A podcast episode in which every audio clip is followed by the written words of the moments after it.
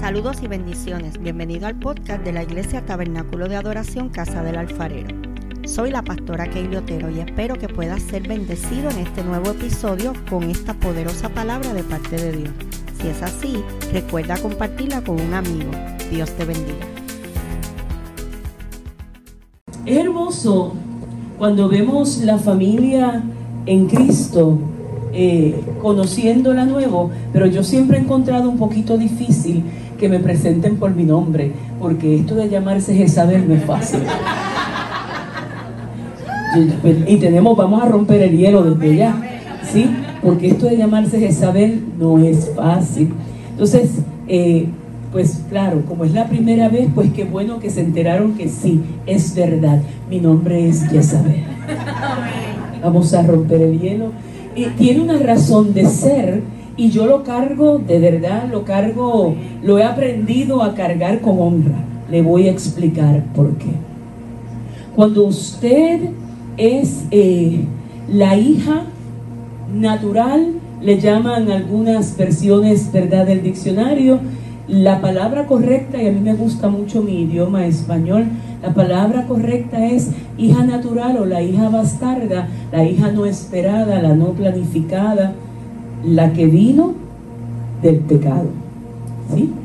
Porque cuando tu papá está casado y tu mamá es una joven, ambos hijos de pastores, y ocurren las cosas que no deben ocurrir fuera del tiempo de Dios y, y, atemporalmente en desorden, pues así es como ocurren las cosas. Y ese es mi origen. Y dentro de ese espacio, y voy a usar esto para hablar de temporadas porque creo que es correcto y es necesario muchas veces atravesar estos procesos de temporadas entendiendo la dimensión y la profundidad que hay encerrada en cada una de esos procesos o de esas temporadas.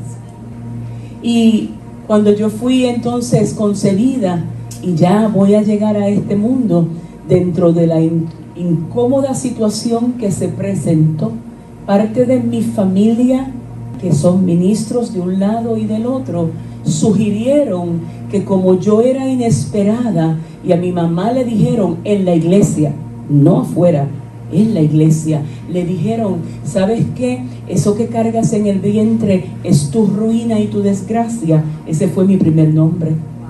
Ruina y desgracia. Creemos que debes abortar.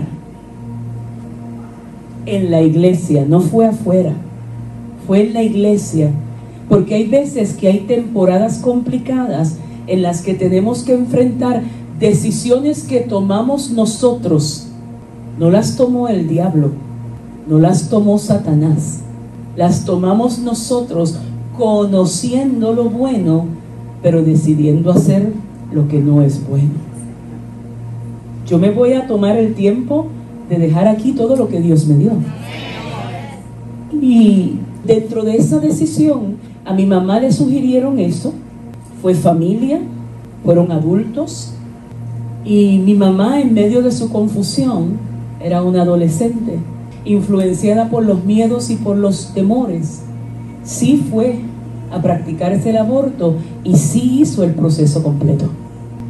Lo que pasa es que en las temporadas del cronos del hombre siempre son interceptadas por las temporadas eternas de Dios. Y el propósito de Dios, para el que toma notas, y tomas notas, escribe bien grande, el propósito de Dios te preservará a través de tu temporada. El propósito de Dios te preservará a través de tu temporada. Y sabes que, aunque todo el proceso ocurrió, como para Dios había propósito para mi vida, me preservó en medio de esa temporada. Y entonces aquel embarazo procedió, aquel embarazo creció, muchas situaciones acontecieron por el camino. Sin embargo, en el momento en que ya yo iba a nacer, y se, se, suponía, ¿verdad?, que iba a ser un varón porque pues en aquel tiempo los sonogramas eran de dos dimensiones, black and white con gris. Y yo nunca fui una chica fácil. Y como yo no me dejé ver nunca, pues mi mamá siguió el adagio puertorriqueño. barriga puntiaguda y chiquita es un varón. Ah, pues yo me iba a llamar como mis gallardos abuelos, Otilio José Ramón. Gracias a Dios que nací niña, aunque mi abuelo materno sugirió, Otilia Josefina Ramona, lo llevó a sugerir. Pero como el propósito de Dios hasta en eso me preservó. Mi mamá dijo, over my dead and decomposing body. Así que ella dijo, no, se va a llamar Jezabel. Y ella sabía quién era Jezabel, era que el nombre le gustaba. Ella sabía muy bien, creció en el Evangelio. Así que me cambian el nombre de ruina y desgracia, pasando por Josefina, Ramona y Otilia, a Jezabel. Y aprendo y empiezo a crecer con Jezabel, pero cuando usted se cría en un barrio pequeñito, eh, en la iglesia en donde se iba al culto lunes, martes, miércoles, jueves, viernes, sábado y domingo dos veces, incluyendo escuela dominical. Y había aniversario y campaña de aniversario con 10 iglesias invitadas que duraban la semana completa. Y venía el evangelista de la noche a predicar el evangelio. Y cuando predicaba de Jezabel, yo me sentaba en aquel escaño al lado de mi abuela y yo decía, Jesucristo, ¿por qué? ¿Por qué? ¿Por qué no pudo ser otro nombre? ¿Por qué? ¿Sabes qué? Uno crece como que un poco afectado. Sin embargo, como el propósito de la temporada de Dios para mi vida me estaba preservando, en la preservación, Dios tuvo a bien, cuando yo era estudiante, enviarme a un intercambio a la Universidad de Tel Aviv en Israel por dos años. Y, el arreglo de vivienda que me hicieron, como yo sí escribí en la solicitud del intercambio de esos dos años de estudio, yo escribí en la solicitud que yo era cristiana pues entonces me hicieron un arreglo de vivienda para vivir en un kibutz judío.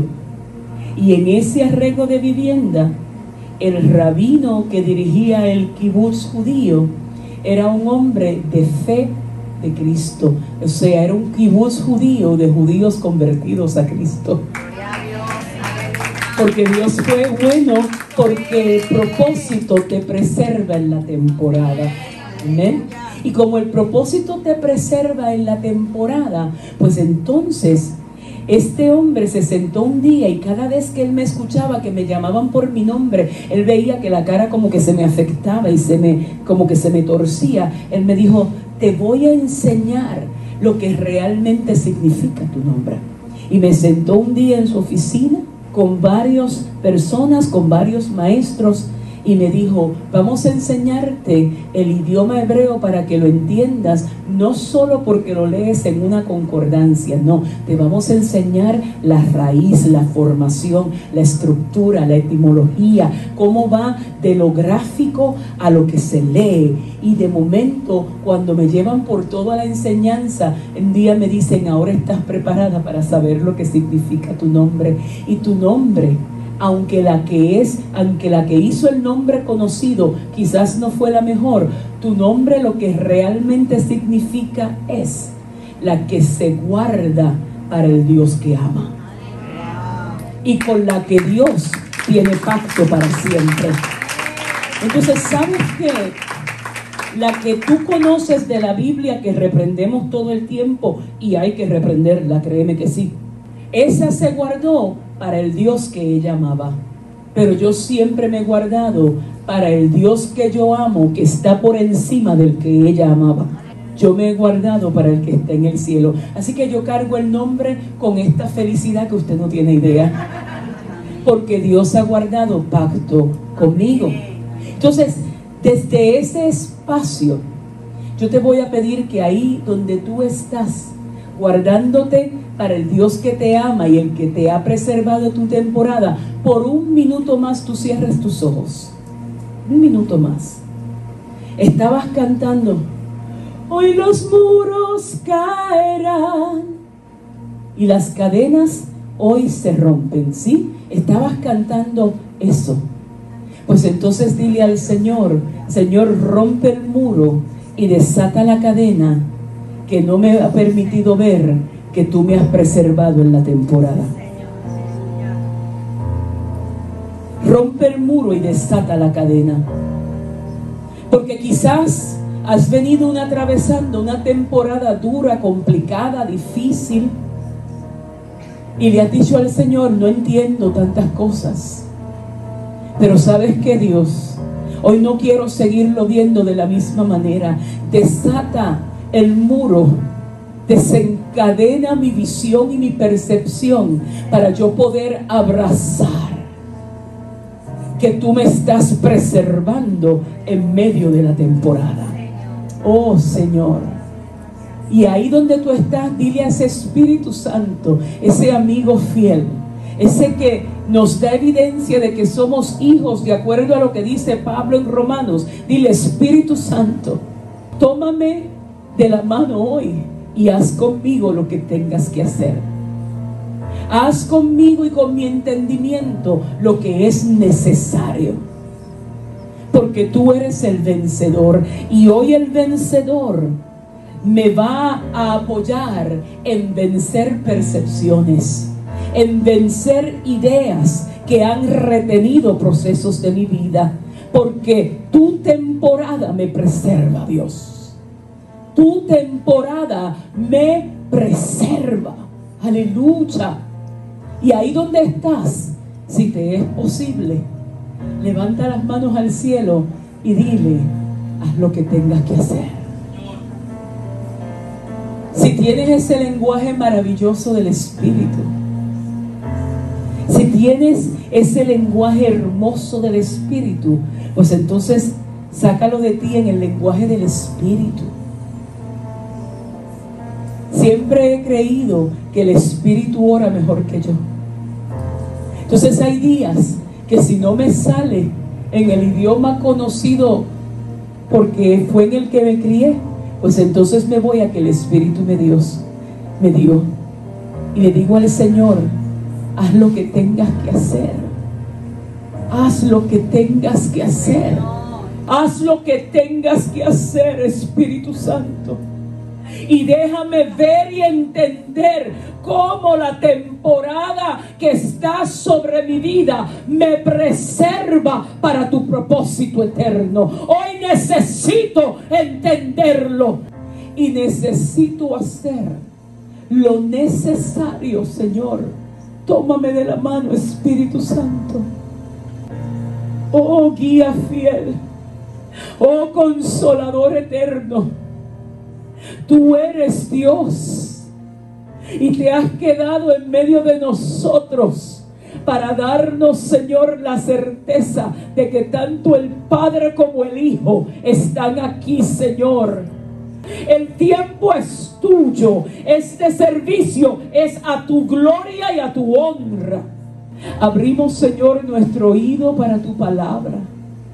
Abrimos, Señor, nuestro oído para escuchar tu voz y te damos la alabanza, la gloria y la honra, porque ciertamente eres, has sido y serás por siempre y para siempre el vencedor.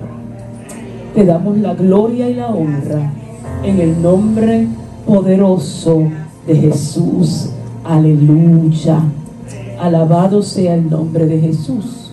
Así que hoy vamos a hablar de tiempos y temporadas.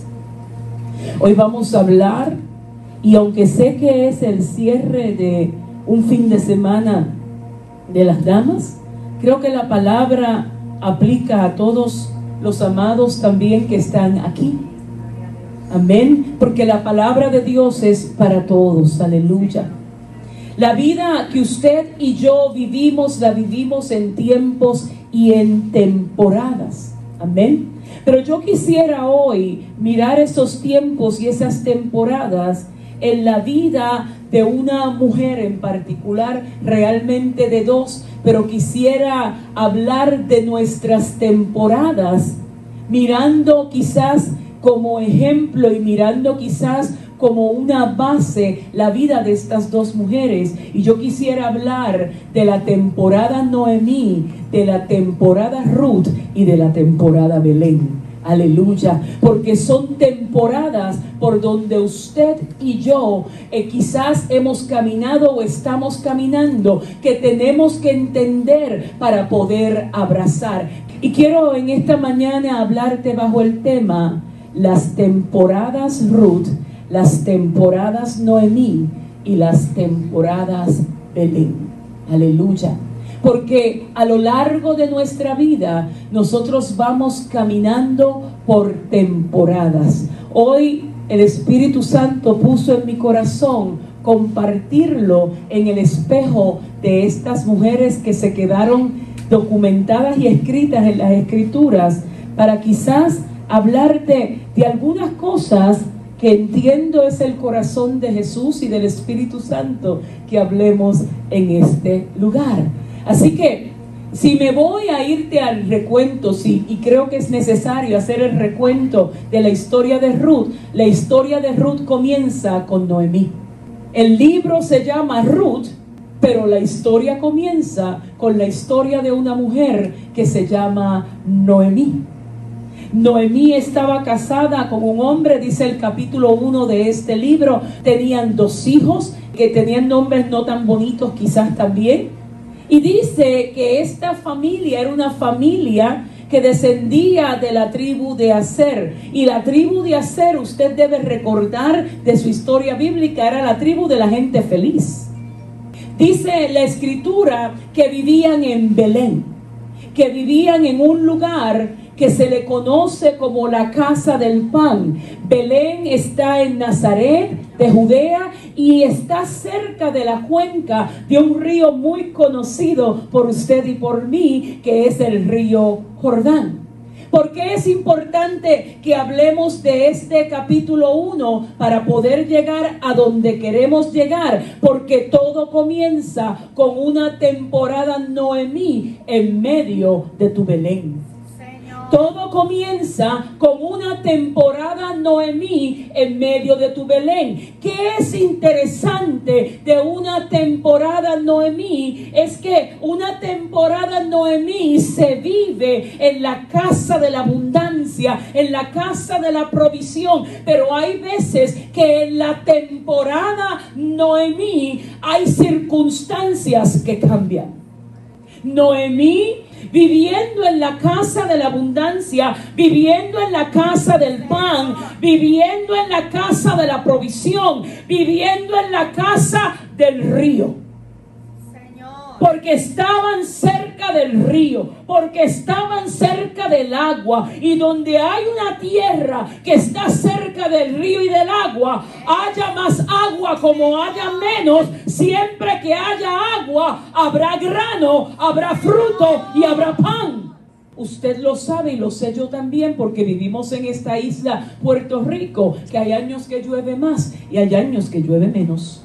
Que hay años que los embalses están más llenos que otros años, que hay temporadas que los embalses tienen más agua que otros años. Hay temporadas en donde me parece que todo está más accesible que en otras.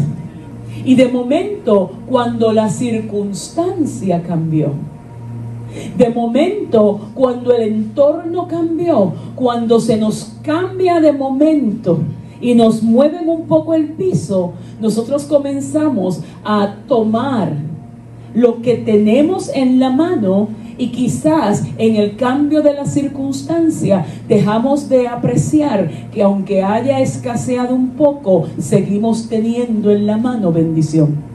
En el año 2021, debo decirte esto, soy biotecnóloga industrial, para eso fue Israel. Es uno de los países más importantes en el estudio de la biotecnología y más adelantado también. En la gracia de Dios para mi vida, me permite ir allá, me permite formarme, me permite hacer mis estudios académicos hasta mi grado de doctorado. Y desde allá me entrega una carrera hermosa en el mundo de la biotecnología. He trabajado toda mi vida, soy empresaria, independiente, consultora independiente, manejadora de proyectos para la industria farmacéutica y de productos y dispositivos médicos. En el año 2021, desatando el quinto año de uno de los proyectos más importantes que hice en mi vida, probablemente el más complejo, probablemente el más retante, pero el más satisfactorio. El Señor comienza a hablarme en medio de la pandemia, cuando para muchos escaseó, para mí y para mi equipo de trabajo, todo creció y todo aumentó. Fue una bendición de Dios. Dios nos dijo, en medio del proceso de la pandemia, nos dijo, yo los voy a hacer a ustedes sombrilla y lugar de refugio para muchos. Y en ese tiempo de la pandemia, en lugar de escasear nuestro trabajo, aumentó al extremo que tuvimos que aumentar la plantilla y muchos que perdieron empleos llegaron a encontrar empleo con nosotros en nuestro proyecto. Y fue una bendición porque todo lo que hemos hecho lo hemos hecho siempre como para el Señor. Hemos sido profesionales para el Señor. Y nuestro trabajo y nuestro negocio se ha convertido no solamente en una forma de sustento, sino también se convirtió en una forma de llevar el Evangelio. Y Dios nos honró porque nunca dejamos a Dios atrás, siempre lo llevamos al frente. Pero en el año 2021, terminando el 2020, comenzando el 2021, el Señor me dijo, tu temporada va a cambiar. Y yo le dije, ¿qué significa esto, Señor? Y el Señor me dijo, ahora no te puedo dar todos los detalles, pero tu temporada va a cambiar. Lo, el único detalle que me dijo empezando enero del 2021 fue, hija, necesito que sepas que tu mentora y quien te ha formado toda tu vida, y esa era mi señora abuela, se muda al cielo conmigo. Ella lo sabe, te lo estoy diciendo yo a ti. Así que en enero mi abuela, que ya estaba picando a los 97, la mejor compañera de ministerio que he tenido en mi vida, iba conmigo a predicar a todas partes, viajaba conmigo a sus noventa y tantos. Un día me siento a tomar un café con ella y tan felizmente me dice, después que terminamos de orar de madrugada, nos sentamos a tomar un café y ella me dice, ¿sabes que me mudo en tres meses, verdad? Así de específico, pastora. ¿Sabes que me mudo en tres meses? Y yo la miré y le dije, el Señor me dijo que te mudabas, no me dijo que era tan rápido. Dice, en tres meses nos estamos adelantando a decirte para que prepares la casa para que prepares a la familia, porque ellos no están preparados, pero yo estoy lista para mi nueva casa. Qué bendición, qué bendición tener esa certeza. Así que comenzamos todo este proceso y yo no sabía cómo iba a acontecer todo este evento. Pero de paso el Señor me dice, eso es parte del cambio de la temporada, pero eso no es todo, hija mía. Y yo le dije, ¿qué más has? ¿Qué más vas a hacer, Señor? El Señor me dijo, voy a llevarte por una temporada de cambios y vas a resistirla. Te lo estoy diciendo de antemano, me vas a resistir y yo necesito probar tu obediencia. Y cuando viene una palabra profética bien hermosa de lo, todo lo que Dios va a hacer, qué tremendo, pero cuando viene una así, tú dices, ups, no me encanta. Y el Señor me dijo, le llamarás a esta temporada la temporada de aprender a danzar con tus huesos rotos. Yo dije, ok Señor, no entiendo todo, pero como me estás diciendo, te obedezco. Y circunstancialmente te estoy hablando de que este sábado las cosas eran de una manera y siete días más adelante, el día 8, que era el próximo sábado, todo cambió. En una semana todo cambió. Esa semana mi abuela entró en una crisis de salud que la obligó a llegar al hospital. Y esa semana todo lo que funcionaba bien en mi empleo comenzó drásticamente a cambiar y aquel éxito arrollador de los últimos cinco años de momento empezó a verse amenazado. Y yo dije, Señor, no entiendo. Y el Señor me dijo, empezaron a quebrarse los huesos. Tengo permiso para ser real. ¿Sabes qué? Tuve miedo. ¿Puedo ser honesta? ¿Me dan permiso? Yo no voy a venir aquí a decirte que porque tengo una palabra, porque conozco las escrituras, porque Dios me ha respaldado tanto, no tuve miedo. No, yo tuve miedo y mucho. Y le dije, Señor, no entiendo. no entiendo cómo voy a caminar, mucho menos danzar con mis huesos rotos. Pero si tú lo dices, no tengo forma de imaginarlo, solamente sé que si tú me dijiste que me estás llevando por esta temporada es porque me vas a sacar al otro lado. Y el Señor empezó a enseñarme que cuando tu circunstancia cambia, tú tienes que tener la delicadeza de entender que tus temores, que tus emociones, que tus percepciones van a comenzar a ser confrontadas para ver cómo tomas decisiones. Pero tienes de la misma manera que entender que Dios te va a sacar a otro lado. Hablamos mucho en la iglesia de rompimiento, pero no entendemos lo que es rompimiento. Rompimiento no es lo mismo que quebranto. Quebranto es la disrupción que te adentra en el proceso del rompimiento. El rompimiento es el final del quebranto para que cuando hayas aprendido lo que tienes que aprender, entres a tu temporada nueva. Son dos cosas muy diferentes. Entonces Dios lo que trajo en aquella semana fue la disrupción que vino a afectar mi vida, como la disrupción vino a afectar la vida de Noemí, Elimelech y sus dos hijos. Estoy en Belén, pero hay veces que no aprecio todo lo que Belén me ofrece. Vivo en Belén, soy ciudadana de Belén. Usted es ciudadano del reino de los cielos. Hay veces que no aprendemos o no apreciamos o no entendemos todos los beneficios de ser ciudadanos del reino. Porque todavía vivimos muy amarrados a lo que usted y yo controlamos en la tierra y hablamos confianza, pero muchas veces esa confianza que hablas está en tu imaginación y Dios tiene que probar tu obediencia. Así que Noemí y Elimelech van por una disrupción. Ups, hay un tiempo de escasez. Hay un tiempo de necesidad. Hay un tiempo en que no había tanto grano al extremo que la escritura dice que hubo hambre en Belén. Pero cuando tú estudias eso con un poco de detalle y te vas a estudiar a través de la historia cómo se comportaba la región topográfica, como en cualquier otro lugar, el río Jordán siempre tuvo tiempos de mayor agua o de menor agua, de mayor lluvia o de menor lluvia, de mayor bendición o de menor bendición. Pero la historia dice que nunca estuvo seco. Nunca Dios te va a faltar. Es tu percepción la que se afecta y en tu percepción muchas veces quieres salir corriendo. Y eso le pasó a Noemí, a Elimelech y a sus dos hijos. Salieron corriendo, dice, a la tierra de Moab. Moab era el hijo de Lot, del incesto de Lot con su hija.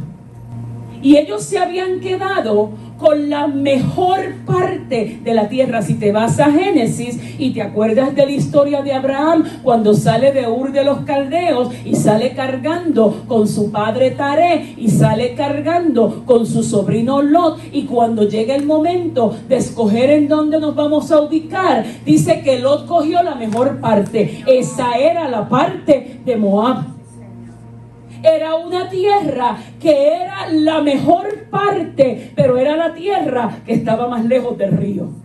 Era la mejor parte porque si tú la irrigabas cargando agua del río, el agua traía la fertilidad a la tierra para poder dar el grano. Pero Moab de por sí era una tierra con afrenta contra Dios porque era una tierra basada en la rebelión de salirte de la cobertura de tu esperanza en tu Padre.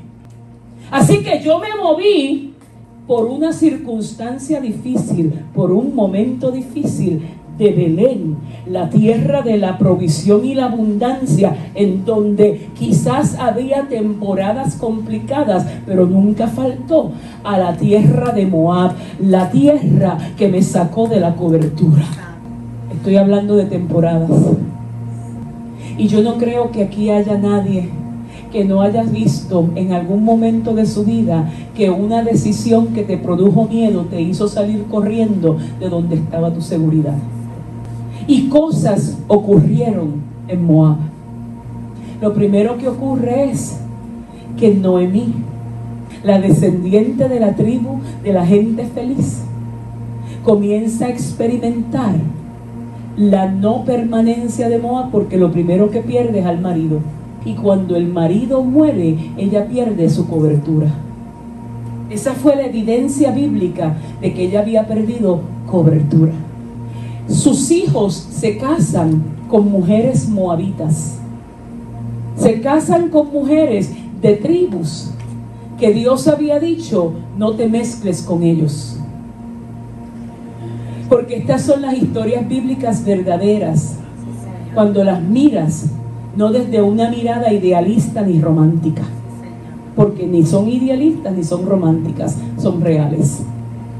Y estas son las cosas que hay veces que no queremos ver y que todavía siguen sucediendo en nuestro entorno, en el cuerpo de Cristo. Y estas son las historias reales que siempre terminan siendo hilos de redención, pero no sin ir por el proceso. Señor. Por eso necesitas escucharlo de esta manera. Después que Noemí pierde cobertura, permite que sus hijos se casen con mujeres moabitas, eventualmente también los hijos mueren. Entonces ahora no tengo cobertura, pero tampoco tengo herencia. Me salí de Belén e inicié una temporada en mi vida, una temporada Noemí en medio de Moab. Porque la temporada Noemí es la temporada de tus decisiones cuando sales corriendo de la tierra de tu provisión. Y en esa temporada Noemí, a causa de tus decisiones, Muchas veces se te olvida que por encima de lo que hayas decidido incorrectamente, Dios te sigue amando. Se te olvida. Y como se te olvida, te amargas. Y como te amargas, te pones tóxico y tóxica. Porque en el cuerpo de Cristo tenemos gente que necesita Entender que Dios no se ha olvidado que si te sientes tóxico, no fue por decisiones que Dios tomó, fue decisiones que tú tomaste. Vamos aquí. No le adjudiques a tu enemigo Satanás tanto poder. Porque de la única manera que él tiene poder es cuando tú le das permiso. Biblia 101 y Discipulado 101. Entonces yo necesito muchas veces entender que hay decisiones que yo tomé basadas en mi percepción de que yo puedo manejar o controlar esto. Y hay cosas que llamé bendición, pero nunca fueron la intención de Dios para mi vida.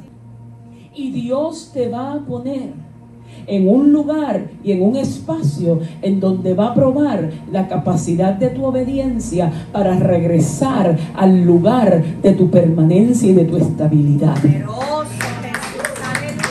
Yo tenía una carrera muy exitosa, pero yo te tengo que decir aquí con toda transparencia que aunque era exitosa, era exitosa, sí, basada en mi propio esfuerzo y no en el esfuerzo de Dios. Amaba a Dios, siempre lo he amado, le he servido a Dios, pero Dios llevaba un año diciéndome, es tiempo de moverte y yo me sentía tan cómoda que no me quería mover. ¿Sabes por qué no me quería mover? Porque la comodidad me tenía conquistado el corazón, porque la estabilidad basada en mi esfuerzo personal me tenía el corazón atrapado, porque la, la certeza de irme a lo incierto, pero creyéndole a Dios, no me agradaba porque yo no estaba en control. Le estoy hablando a alguien aquí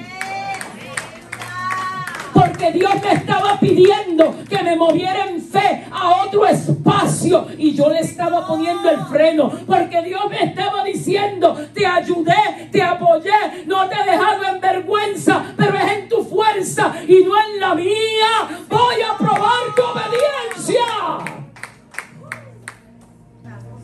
Porque Dios me estaba pidiendo que entregara mi estabilidad. Para regresar al lugar de su estabilidad. Lo mismo le pasó a Noemí. ¿Y sabes qué? Por eso Dios me tenía que romper los huesos. Y yo tenía que abrazar la temporada con gozo, porque Él me dijo, es danzando con huesos rotos. Le doy la gloria a Dios, sin embargo, porque qué bueno es cuando Dios pone a tu lado pastores, mentores, gente que te guarda. En estos tres meses mi abuelita, por su crisis de salud, me está diciendo, nena, ponte para tu número con tu Dios, prepara la casa, pero Dios te está pidiendo que sueltes, suelta, no lo hagas más difícil, suelta, no lo hagas más difícil, suelta. Y todo se seguía tornando difícil y yo estoy en esta pelea. Pero ¿sabes qué? La vieja estaba en Belén. La vieja nunca se movió de Belén. Porque en Belén siempre hay gente que está orando por ti. En Belén siempre hay gente intercediendo. En Belén, aunque tú no estés presente, hay gente que guarda tu tierra. En Belén hay gente que está sembrando la tierra y velando tu cosecha. Belén nunca ha desterrado a sus hijos. Belén espera por tu regreso a tu estabilidad y a tu lugar de permanencia. Así que, habiendo perdido marido, habiendo perdido hijos, Noemí, ya tóxica, porque está tóxica. Llámenme Mara, llámenme amarga. Esos días que no te huelen las azucenas o esas temporadas que no te huelen las azucenas. Y entras por la puerta de la iglesia y prendes el interruptor. Pero sales por la puerta de la iglesia y lo apagas. Y en tu casa no hay quien te soporte. Porque aquí es fácil ser cristiano. Aquí es fácil. Es cuando sales por ahí. Es cuando llegas a la oficina. Es cuando estás manejando situaciones en tu casa. Y a la persona de tu confianza quizás la llamas, ayúdame a orar por esto.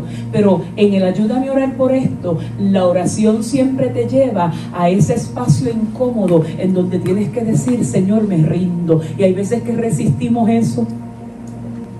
Pero dice la escritura que Noemí le dijo a sus dos nueras, le dijo, miren mis hijas, vayan de regreso a sus casas, porque ya yo estoy vieja, tras de vieja amarga.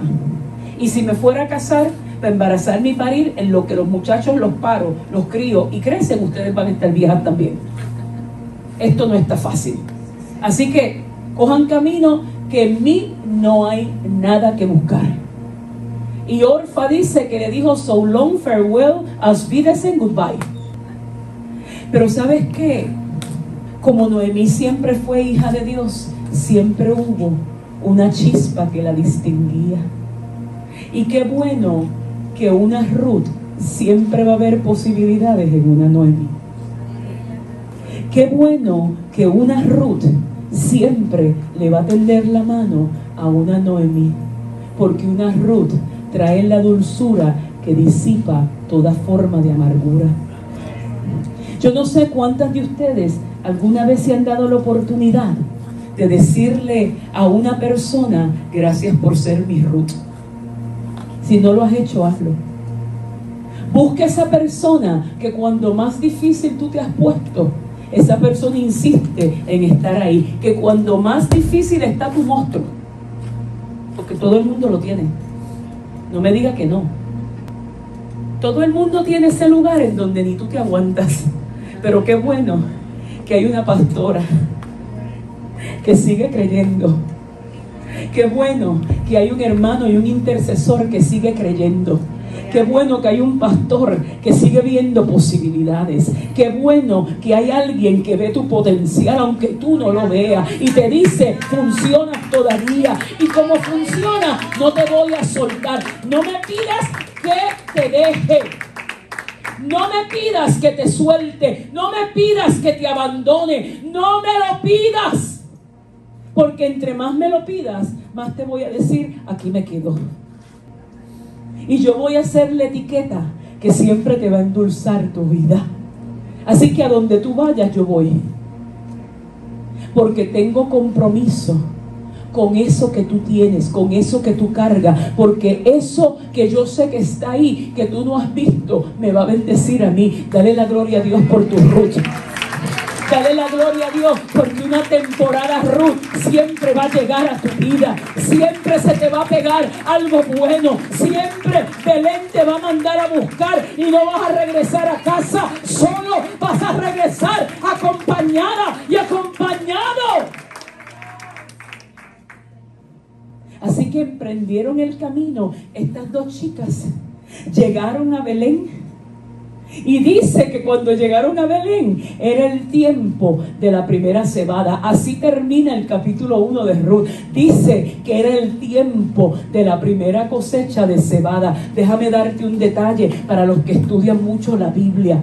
La cebada es el primer grano que se da en Belén en todas las primaveras.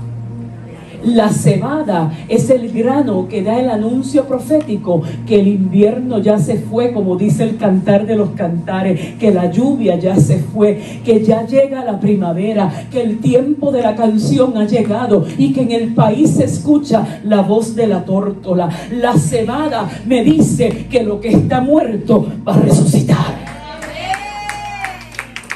Entonces yo quiero decirte que la temporada Noemí se acaba cuando el cielo te empieza a decir que vienes de muerte para vida, que la lluvia se fue, que el invierno se fue, que la luz va a llegar, que las flores están de camino, que la cosecha te está esperando y tú le dirás, pero yo no sembré, pero hay gente sembrando para tu vida.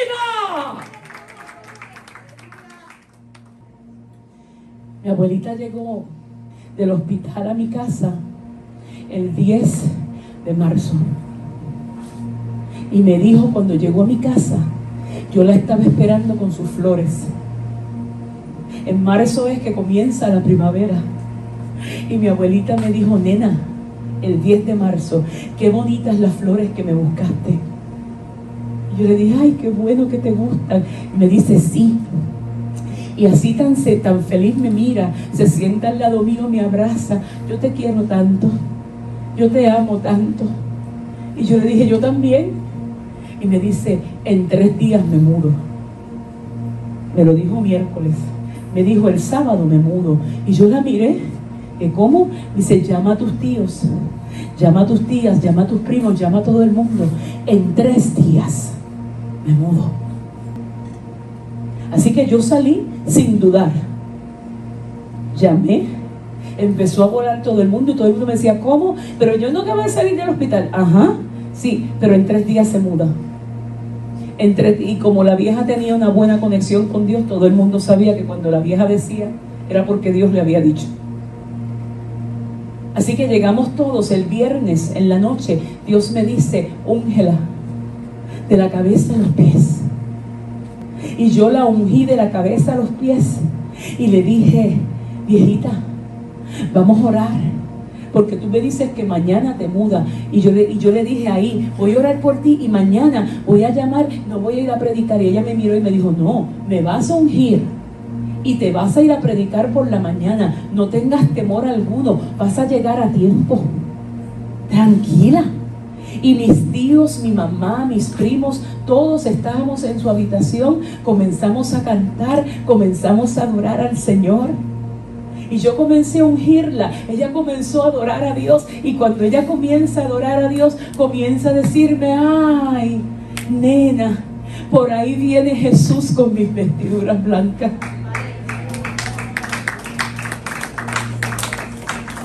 Dice, ay, nena, si vieras cómo es mi vestido. Y me describió la tela, me describió las mangas, me describió la falda, pero donde el corazón se me hizo trizas. Es que a mí y a ella nos encantan los tenis. Yo ando con tenis todo el tiempo. Si tienen brillo, mejor. De todos los colores. Y si yo los compraba rosita con brillo, le compraba los de ella rosita con brillo también. Y si eran rojo con brillo, los de ella rojo con brillo también. Y yo había conseguido para mí en mi size unos blancos, tenían brillo con lacitos de encaje, pero no había conseguido el tamaño de ella. Y ella me había dicho, búscame los nenas. Y cuando yo estoy ungiendo sus pies, que estoy llegando ya a la planta de sus pies, ella me dice, ay nena, por ahí viene Jesús, Él es tan lindo y trae los zapatitos blancos con brillo, con el lacito de encaje.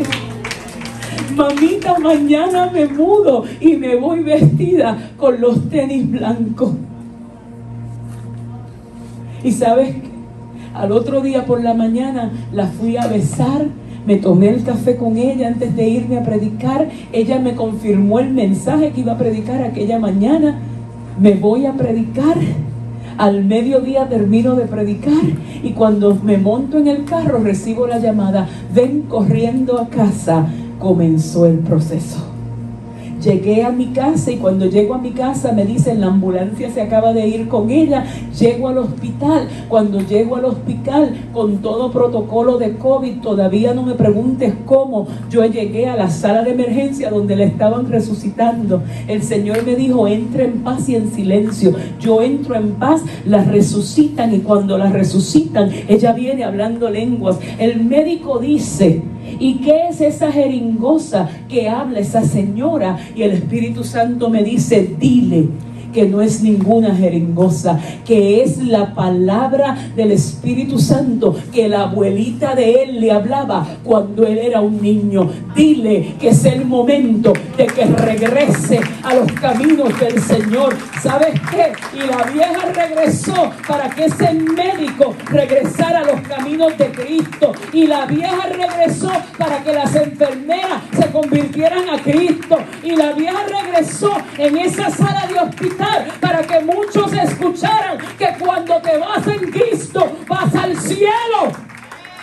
Y sus últimas palabras para mí después de aquello fue, niña, tu temporada Ruth acaba de comenzar. ¿Y sabes qué? Comencé entonces a ver que esa salida que el Señor me hablaba de mi empleo comienza a moverse rápido. Tengo que soltar mi empleo con dolor en el corazón. Dios me dijo, suelta. Y yo le dije, ok, suelto. Ten paz, todo está bien. Y yo le decía, Señor, no entiendo, pero te voy a obedecer. Voy a hacer lo que me dices. Voy a hacer lo que me encargas. Voy a hacer lo que me pides pero siento que me rompo, siento que me desmorono. ¿Cómo puedo ver la primavera si tengo que soltarlo todo? Y el Señor me dice, vas a comenzar un camino nuevo una temporada nueva que te va a llevar a la bendición que tú no conoces. Estoy probando tu obediencia a través de tu temporada. No te olvides, me dijo, que la temporada te preserva. Que el propósito te preserva. No te voy a dejar avergonzada. Entierro a mi abuelita. Entrego todo en mi trabajo. Paso todo a otras manos y estamos hablando de un negocio, no estamos hablando de un trabajo regular. Estamos hablando de que Dios me dijo, entrega tu empresa. Entrégala. Y no pidas nada a cambio. Vas a vivir de tus ahorros ahora, en lo que llega tu bendición nueva.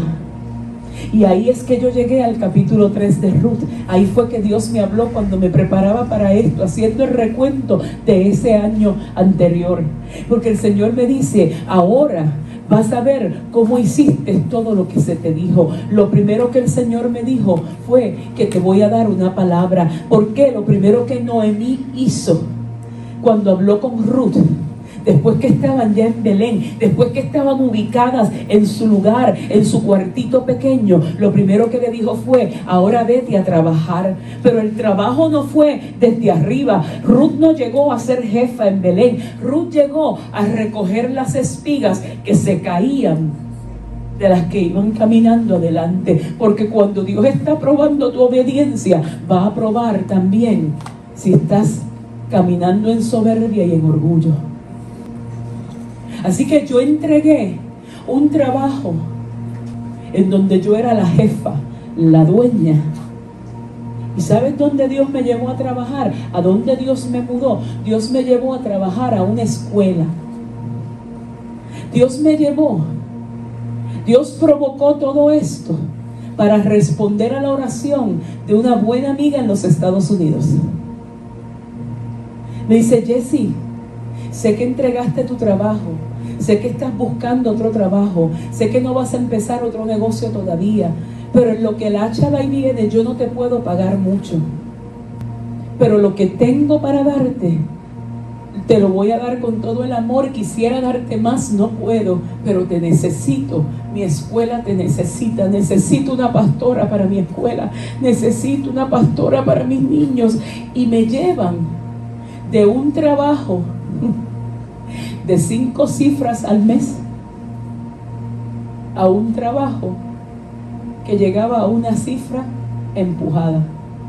Y a ser pastora en una escuela de niños desde pre-pre-kinder hasta cuarto año. Y yo no entendía. Y el Señor me dijo, esa es tu asignación por el próximo año y medio.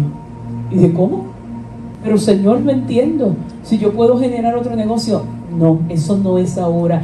Necesito esta interrupción. Y te va a parecer que estás recogiendo lo que se cae en el suelo. No te va a faltar nada.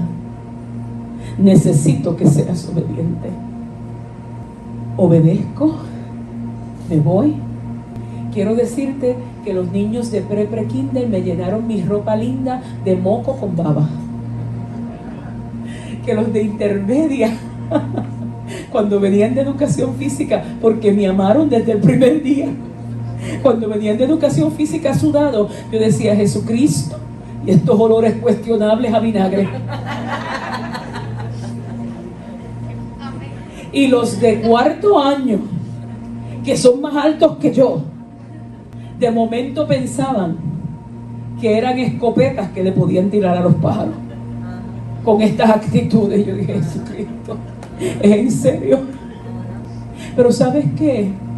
Dios me sacó de un lugar seguro, de un lugar estable, financieramente cómodo, para llevarme a un lugar en donde Él necesitaba desarrollar en mí algo que era necesario para mi próxima temporada para que Él me pudiera entregar lo que realmente Él me quería entregar. Pero que yo como estaba tan cómoda, no quería ver. Porque Dios te tiene que sacar de tu comodidad para ponerte en el lugar de tu abundancia. Y empecé recogiendo espigas, empecé pastoreando niños, que yo nunca había pastoreado niños. Yo tuve que orar para que Dios me enseñara cómo desarrollar un corazón pastoral para los niños. Si te digo cómo Dios lo hizo, un día en una capilla con un bebé de, de, pre-pre-kinder, tenía como cuatro añitos, Dios me hizo un bautismo, un bautismo de amor a través de un vómito. Pero me bautizó. Porque cuando aquel niño yo empiezo a orar por él y lo que estaba recibiendo era una liberación. Y aquello salió, aquel espíritu de violencia salió de él. Lo que vino fue, pero cuando yo vi a aquel niño libre, a mí no me importó.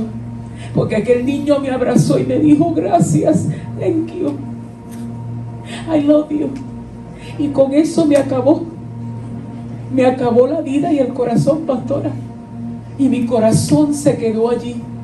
Y dije, Señor, no me tienes que dar dinero ninguno. Todo, Señor, por ver esta generación libre. Y comencé con una generación malaquía y ahora me entregaron una generación Lázaro. Dios me dijo, te los entrego rebeldes, te los entrego que no quieren salir de mí, cínicos y sarcásticos, desde que son así. Pero te voy a entregar una generación que sale de la cueva llena del poder de Dios, que salen de la cueva a conquistar las naciones de la tierra. Te voy a entregar una generación que es la generación del último tiempo. Te voy a entregar.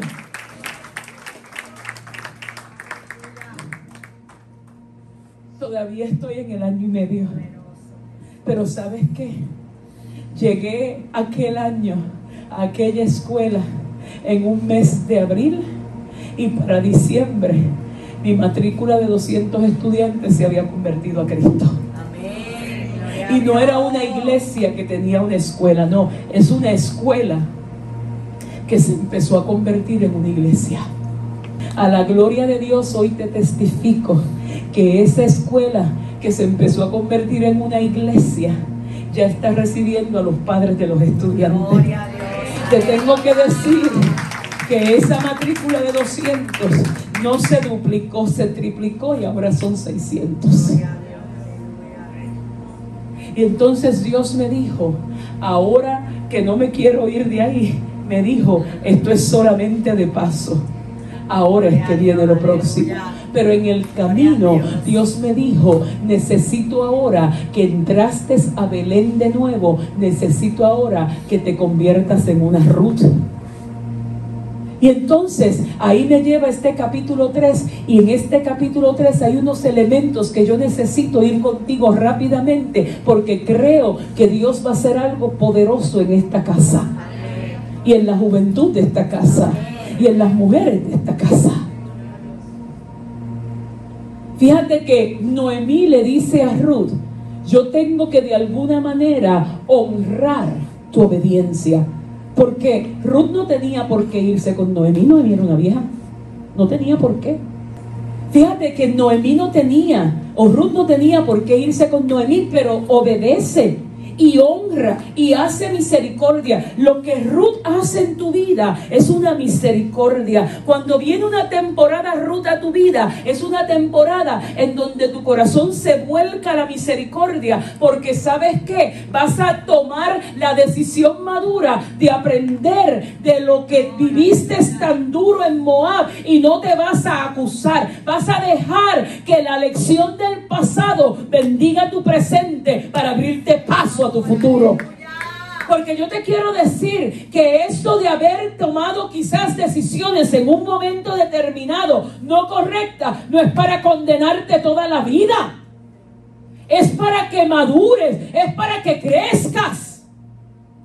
Ahora Noemí, desde la voz de la experiencia, le está hablando a una Ruth y le está diciendo, esto es lo que vas a hacer. Y le habla una palabra, le dice, tu bendición no está aquí en este espacio donde estamos, tu bendición está en la era. Porque déjame decirte algo, qué cosa tan maravillosa, que la que llegó a recoger espiga eventualmente va a ser la dueña de la finca. Déjame decirlo otra vez. La que, la que está dispuesta a recoger espiga, eventualmente va a ser la dueña de la finca. Pero tienes que ir por el proceso de aprender que te tienes que doblar para que se coja en tus manos lo que cae de otro. Tienes que ir ese proceso de esfuerzo, de trabajo. Pero Dios lo que está haciendo es preparándote para ser dueña de la finca. Ahora Dios le está diciendo, a esta mujer, tu bendición está en la era, tu bendición está en la finca. ¿Qué era la era? La era era el lugar en donde se recogían las espigas y se tiraban al suelo para que el ganado empezara a pasar por encima de las espigas para romper la hojarasca. Porque el grano estaba adentro. Y tú dices, ah, pero eso ya no me está gustando. Eso ya no me está gustando. Pero es que te tiene que gustar. ¿Sabes por qué? Porque eso no se quedaba en el suelo. Eso era lo que recogían después en las canastas y lo tiraban al viento. Y cuando lo tiraban al viento y el viento le daba, el viento se llevaba el polvo, el viento se llevaba la hojarasca, pero el grano, que es lo que pesa, caía otra vez en la canasta. Esa era la famosa ofrenda mecida. Entonces, ¿tú sabes qué? Si tú vas a ser la dueña de la finca, tienes que saber el proceso de la era. Si tú vas a ser la dueña de algo grande, de algo que produce fruto, tienes que saber el proceso del fruto. Tiene que ser parte de tu vida. ¿Qué le dijo Noemí a Ruth? Le dijo, tu bendición está en la finca.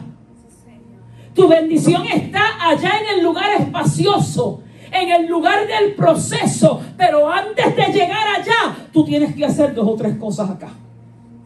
Tú quieres entrar a la temporada de tu bendición. Tú tienes que hacer dos o tres cosas primero. Tú tienes que aprender a seguir el consejo. Le dijo, vos es tu destino.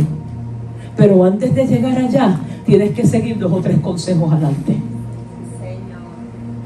El primer consejo que le dijo fue, mamita, vete a bañar. Dice lávate, otras versiones dicen bañate. No era que Ruth tuviera problemas de higiene. No, no era eso. dijo, no, mamita, no, pero con cara de moabita tú no vas para ningún lado. Con cara de pasado tú no vas para ningún sitio. Con polvo del camino tú no puedes presentarte delante de tu bendición. Tú tienes que ir al lugar en donde el agua te quite el polvo. ¿Acaso no le dijo en el momento de la última cena, Pedro, Jesús le fue a lavar los pies y Pedro le dijo, pues bañame completo. Y Jesús que le respondió, ustedes están limpios, ¿por qué? Por mi palabra. ¿Qué es el agua que te baña y que te limpia del polvo del camino? La palabra. Para tú abrazar una temporada nueva, tienes que entrar a la palabra. Para tú abrazar un tiempo nuevo, tienes que abrazar la palabra. Déjame decirte de forma práctica, pastoral y concreta lo que significa abrazar la palabra. Porque hay gente que dice, eso es solamente una palabra profética. No, no, no, no, no, no. Aquí se estudia la palabra en la semana, pastora. Ah, pues venga a estudiar la palabra.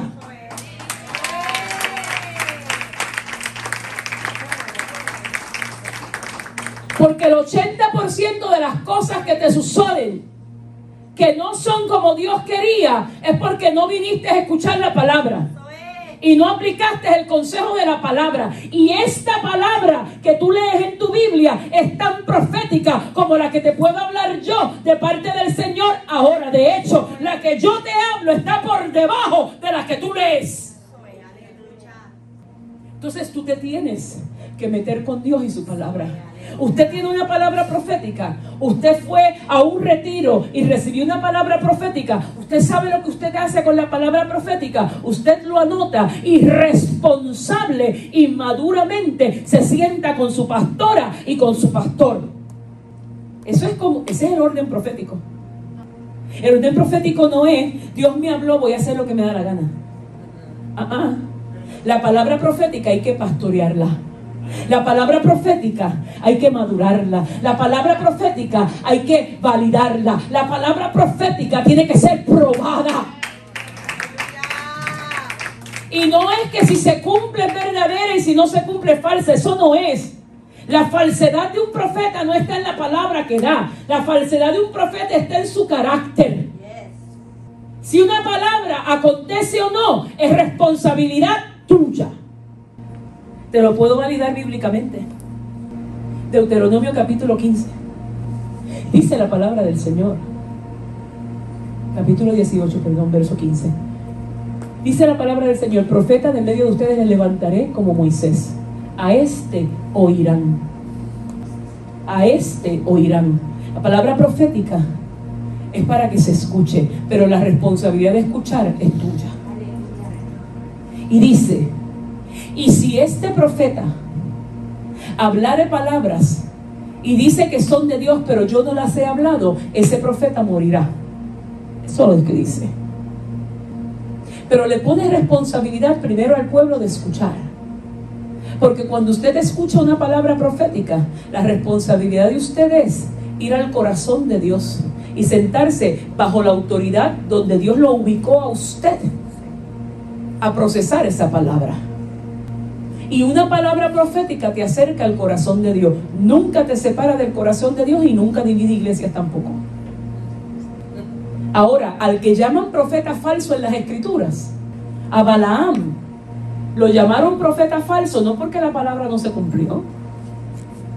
A Balaam lo llamaron falso porque él aceptaba dinero con tal de dar palabras falsas en contra del pueblo de Dios y a favor del rey, del rey Balak, que por cierto era descendiente de Moab también. Pero aunque él quiso hablar falsedad y recibió el dinero, no pudo. Toda la palabra que habló Balaam y la única profecía bíblica de, de Jesucristo que hay en el libro de números, la dio Balaam, se cumplió en el libro de Lucas. Pero Pablo lo llamó falso. ¿Por qué? Porque un falso profeta es el que viene a darte palabras lisonjeras y de seducción para alejarte de tu casa, de tu iglesia y de Dios. Eso es un falso profeta. No es si la palabra se cumple o no, porque entonces ¿dónde se queda Jonás? Y la palabra que dio Jonás, que fue una sola, tanto pelear con Dios para una palabra. ¿Usted sabe lo que es pasar tres días en, en el estómago de un pescado para que me escupan en la playa? Todo lo que Jonás dijo, dijo, dice la escritura, le hace Jonás capítulo 3, dice la escritura que de una esquina de Nínive a la otra habían tres días. Todo lo que Jonás dijo fue una palabra profética específica. En 40 días Nínive será destruida. En 40 días Nínive será destruida. En 40 días Nínive será destruida. En 40 días Nínive no fue destruida. La palabra no se cumplió. ¿Por qué? lea la Biblia, dice que el pueblo de Nínive desde el rey se humillaron con silicio delante de Dios y dice la escritura que se arrepintió Dios de lo que iba a hacer. Entonces, lo que hace que una palabra se cumpla o no, no es si el profeta la da o no la da. Lo que hace que una palabra se cumpla es si tú te acercas a Dios o no.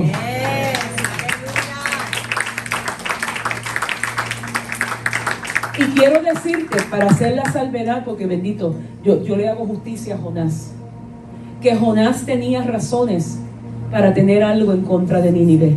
Los ninivitas habían matado a sus padres, los ninivitas asesinaron a sus padres. Jonás era un profeta con un problema de, de salud emocional que no había resuelto.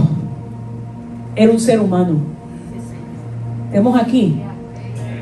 Lea la Biblia completa, de pe a pa y estudiala bien. Entonces, yo tengo que seguir el consejo de Dios. Ya me dieron una palabra profética. En la era está tu bendición. En la era está tu destino. En la era está todo lo que Dios te ha prometido. Pero aquí, en el lugar donde todavía no es la era, yo tengo que ser obediente. Lo primero que tienes que hacer es bañarte en la palabra. Y después que te bañes en la palabra, úngete perfúmate. ¿Sabes lo que es ungirte? Es que te vistas de Cristo, es que te vistas de obediencia. Vístete de Cristo, es aprende a ser obediente. Aprende sujeción. Ay, qué palabra tan complicada. déjame decirlo más bonito. Qué palabra tan semánticamente pesada. Pero es que si yo no aprendo obediencia extrema, yo no puedo decir que soy adorador. Adorador no es el que canta, el que brinca y el que salta. Adorador es el que es obediente en extremo. A mí me dijeron que soltara un trabajo de cinco cifras para mí personalmente mensuales. Anuales eran más de seis. Y me dijeron, suelta eso y créeme a mí. Y no te he contado que por el medio del camino tuve un diagnóstico médico que por poco acaba con mi vida, que estoy terminando ese proceso ahora. Y no te dije cuántas veces en obediencia a Dios, trabajando allá en los Estados Unidos, por eso estoy allá. En obediencia a Dios, trabajando allá, Dios me llevó al hospital, pero me llevó al hospital para salvarme la vida. Como trabajaba tanto, yo descuidé mi salud Y cuando descuidé mi salud y llego por un pequeño dolor al hospital, el doctor encuentra tu pequeño dolor es un tumor canceroso. Pero llegaste justo a tiempo, no ha pasado de etapa 1. Y Dios me salvó la vida. Se lo debo a Él. O sea, yo, yo, no, yo no había visto toda la bendición que Dios traía por el camino. Y estoy saliendo de eso todavía. Estoy en las etapas postreras de eso aún. Entonces, obediencia extrema es dejar tu apariencia y tu comodidad. Mi familia no entendía por qué yo dejaba mi trabajo. Mi familia no entendía cómo tú dejaste esto para ir a hacer aquello. Mi familia no entendía. Mi familia que me ama no entendía. Pero cuando empezaron a ver la bendición de Dios, comenzaron a entender. Y los que no se habían convertido, se acabaron de convertir. Entonces en el camino yo estoy recogiendo la cosecha que la vieja que ya partió y se mudó estuvo sembrando para yo verla en este tiempo. Yo estoy recogiendo la cosecha de las oraciones que esa vieja oraba porque nunca se movió de Belén. Pero si yo no hubiera pasado por todo este proceso, no las estuviera recogiendo. Después le dijo, lávate, perfúmate, cámbiate las vestiduras. Y le dijo, y vas a bajar a la era. Vas a salir de nuestra casa, que es un lugar más pequeño, para ir a un lugar más amplio. Pero no es que vas a bajar como mis universo. No te vas a dejar ver de nadie. Porque en el camino esto no se trata de que la gente te vea, esto se trata de que el cielo te vea, esto se trata de que el cielo se dé cuenta de que tú estás aprendiendo a ser obediente, de que tú estás aprendiendo a ser verdaderamente sujeto. Porque tu recompensa no es la bendición externa, tu recompensa es tu relación con el Dios del cielo. Por eso le dijo, tu bendición, tú no vas a dejar que tu bendición te vea, tú vas a observar a tu bendición, porque tú tienes que aprender cómo se mueve tu bendición para que cuando te llegue el tiempo de manejarla, lo sepas hacer. Cómo se alimenta, cómo descansa, cómo reposa, cómo se maneja. Le dijo, no te dejes ver Tú mira, pero nadie que te vea. Y le dijo entonces, cuando se acueste, entonces tú vas a hacer esto. Le dijo, no vas a ir con chofares, no vas a ir con pandereta, no se trata de eso. Tú no despiertas tu bendición. Tú vas a donde está tu bendición, le destapas los pies y a los pies reposas. Espera. ¿Cómo era que cantaba los que son de mi tiempo, peregrinos y extranjeros? Paciente esperé a Jehová, a mí se inclinó y oyó mi clamor.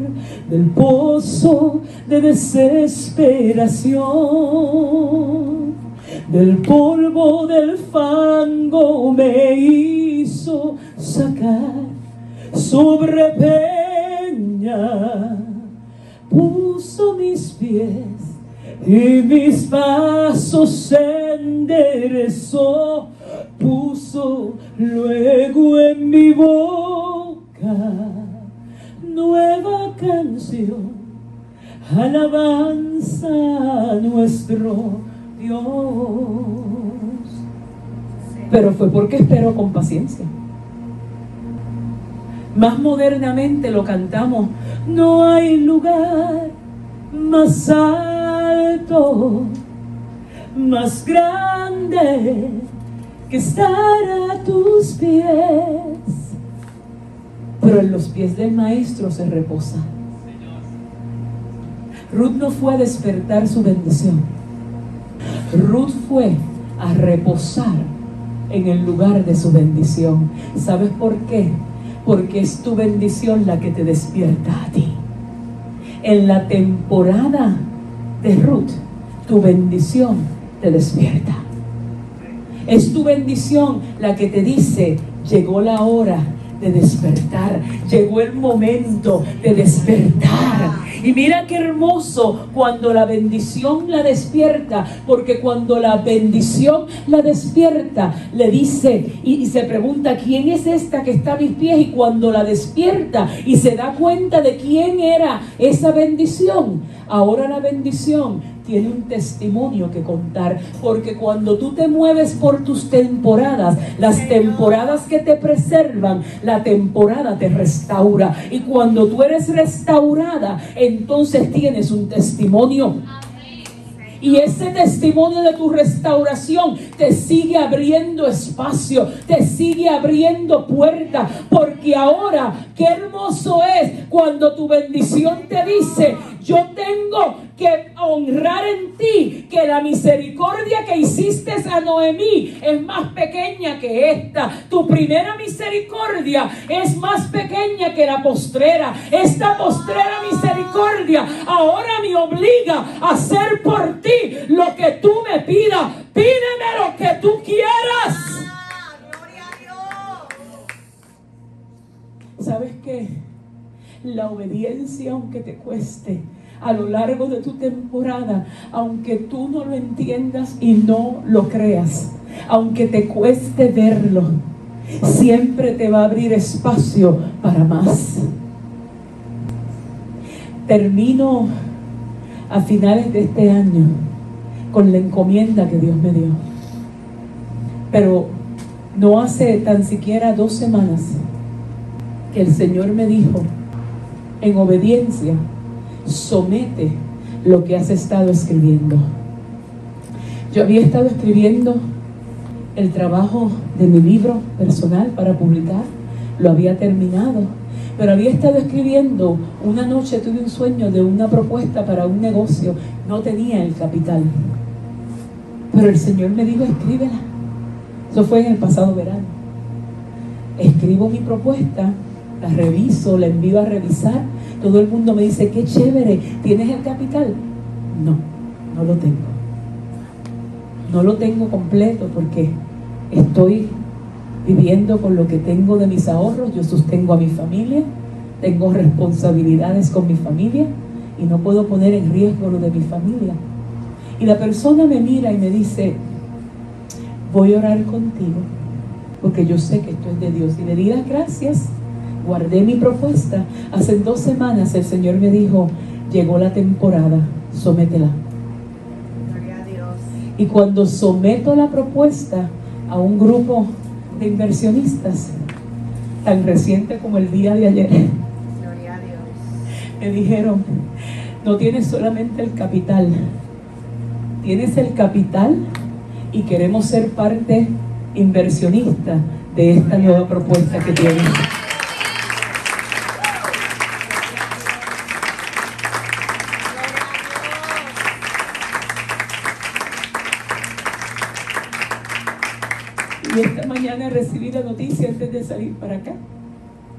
Que también el libro fue aceptado por Casa Creación. Y comenzaron el trabajo de edición. Y el Señor me dijo, lo que te entrego ahora no te limita para el ministerio. Lo que te entrego ahora, te lo entrego porque has probado ser fiel, obediente y que puedo confiar en ti que no te daña.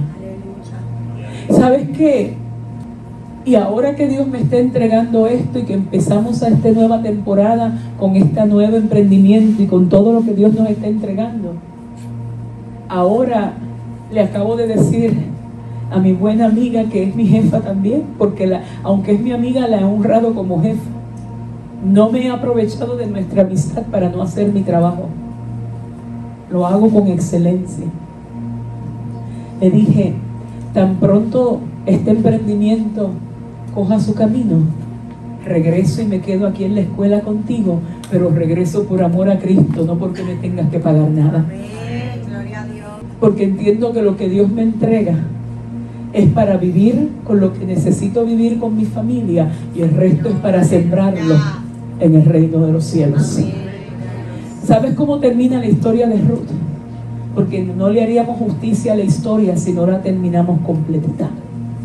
Dice que Booz, que no era el que le tocaba, fue a hacer lo que tenía que hacer para que Ruth pudiera ser parte de él, de su familia, de su casa.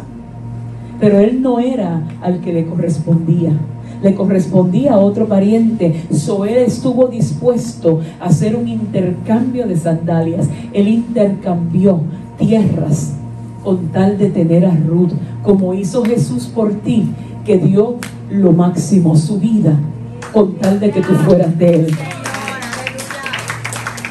Que no se te olvide nunca que Jesús por ti lo entregó todo porque eres de gran valía. Pero yo creo que seríamos injustos si no le hiciéramos justicia a la persona de Noemí. Porque la que empezó con una temporada difícil y dura, terminó siendo bendecida y restaurada.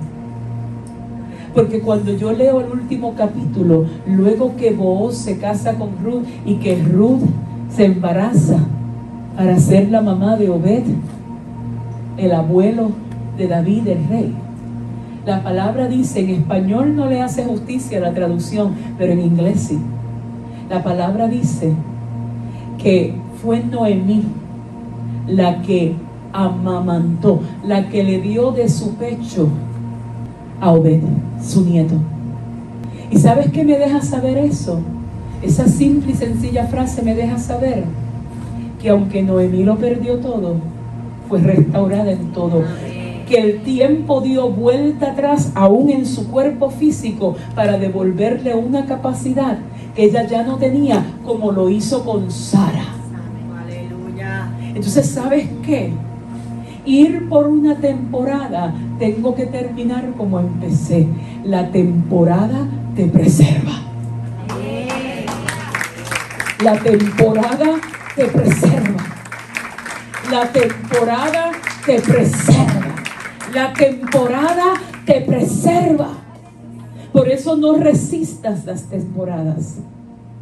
No resistas los cambios de Dios. No resistas el llamado a la obediencia. No resistas el proceso en el que Dios te mueve. Porque Dios quiere entregarte lo que siempre ha sido tuyo lo que siempre te ha pertenecido, lo que siempre ha estado de su mano para la tuya. Bendiciones. Si este episodio ha sido de bendición para ti, compártelo para que otros puedan ser edificados. Te invito a que nos busquen en Facebook como Tabernáculo de Adoración Casa del Alfarero y te suscribas a nuestros podcasts en las diferentes plataformas y así no te perderás ninguno de nuestros episodios. Dios te bendiga.